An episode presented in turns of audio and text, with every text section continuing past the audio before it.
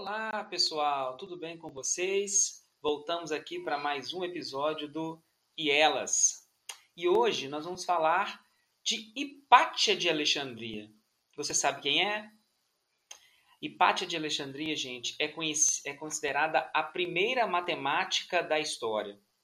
Ela viveu provavelmente ali nasceu, né, provavelmente pelo ano de 355 depois de Cristo no momento em que é, o Império Romano já ocupava boa parte da Europa ocidental, oriental e norte da África. Apesar disso, Hipátia, egípcia, ela tinha uma tradição grega, porque neste momento já havia acontecido um processo de expansão das ideias gregas, da cultura grega, feita por Alexandre o Grande, alguns anos é, antes. A Hipátia de Alexandria, gente, ela frequentou a Academia de Alexandria. Uh, o pai dela também era matemático e astrônomo. E ela, Hipátia, estudou astronomia, religião, poesia, artes e as ciências exatas. Uh, mais tarde, ela acabou participando de uma escola neoplatônica. O neoplatonismo era uma, uma releitura das ideias de Platão, mas com um viés uh, espiritualizado, vamos dizer assim, tá?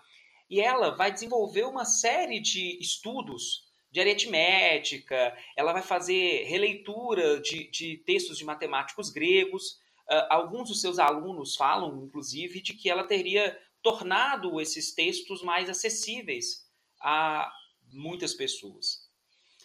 É, pouca coisa da Hipátia chegou para a gente porque boa parte do, dos estudos, daquilo que ela escreveu e daquilo que ela produziu, estavam na Biblioteca de Alexandria, é, que foi destruída no século VI. É, só que alguns dos seus alunos uh, relatam muitas coisas que teriam aprendido com ela e que ela teria feito. Por exemplo, existe uma história de que ela teria produzido um astrolábio, que é um instrumento de é, observação naval, né, para que você possa se localizar. Também falam que ela, que ela construiu um hidrômetro. Né? É, a grande questão é que a Hipátia foi professora de muita gente, de muitos aristocratas, é, tanto pagãos quanto cristãos. Vamos lembrar que nessa época o cristianismo já havia se tornado, é, ou vinha se tornando, melhor dizendo, uma religião importante no Império Romano. Tá? É, só que a inteligência da Hipátia incomodava. Né? Ela foi conselheira de pessoas importantes, inclusive do Império Romano. Só que ela começa a ser perseguida por defender o racionalismo científico, e esse racionalismo científico seria uma ação anticristã. Né? Ela nunca se declarou quanto o cristianismo, mas era uma grande defensora do racionalismo científico. Eh, ela, inclusive, dava aula para muita gente de diversas crenças religiosas. Entretanto, ah, por causa de, uma, de um suposto, suposto anticristianismo, ela vai ser pega numa emboscada é, e vai ser assassinada. Existem uma série de versões sobre o que teria acontecido, mas a versão mais aceita é que em 415 a Hipátia teria sido atacada na rua, quando ela estava voltando para casa.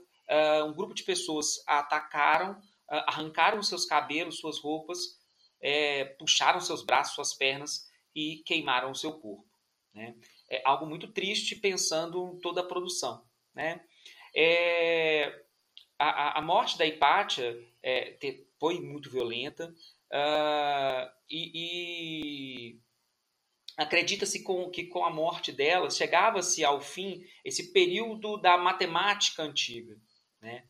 E talvez a Hipátia tenha sido morta por ter ousado.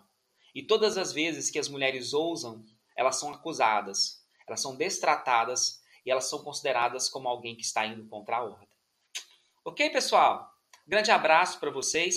Ah, segue uma dica cultural, um filme chamado Alexandria, que conta a história de Pátia, tá? Segue aí para que vocês possam conhecer um pouquinho mais sobre ela. Um grande abraço a todos vocês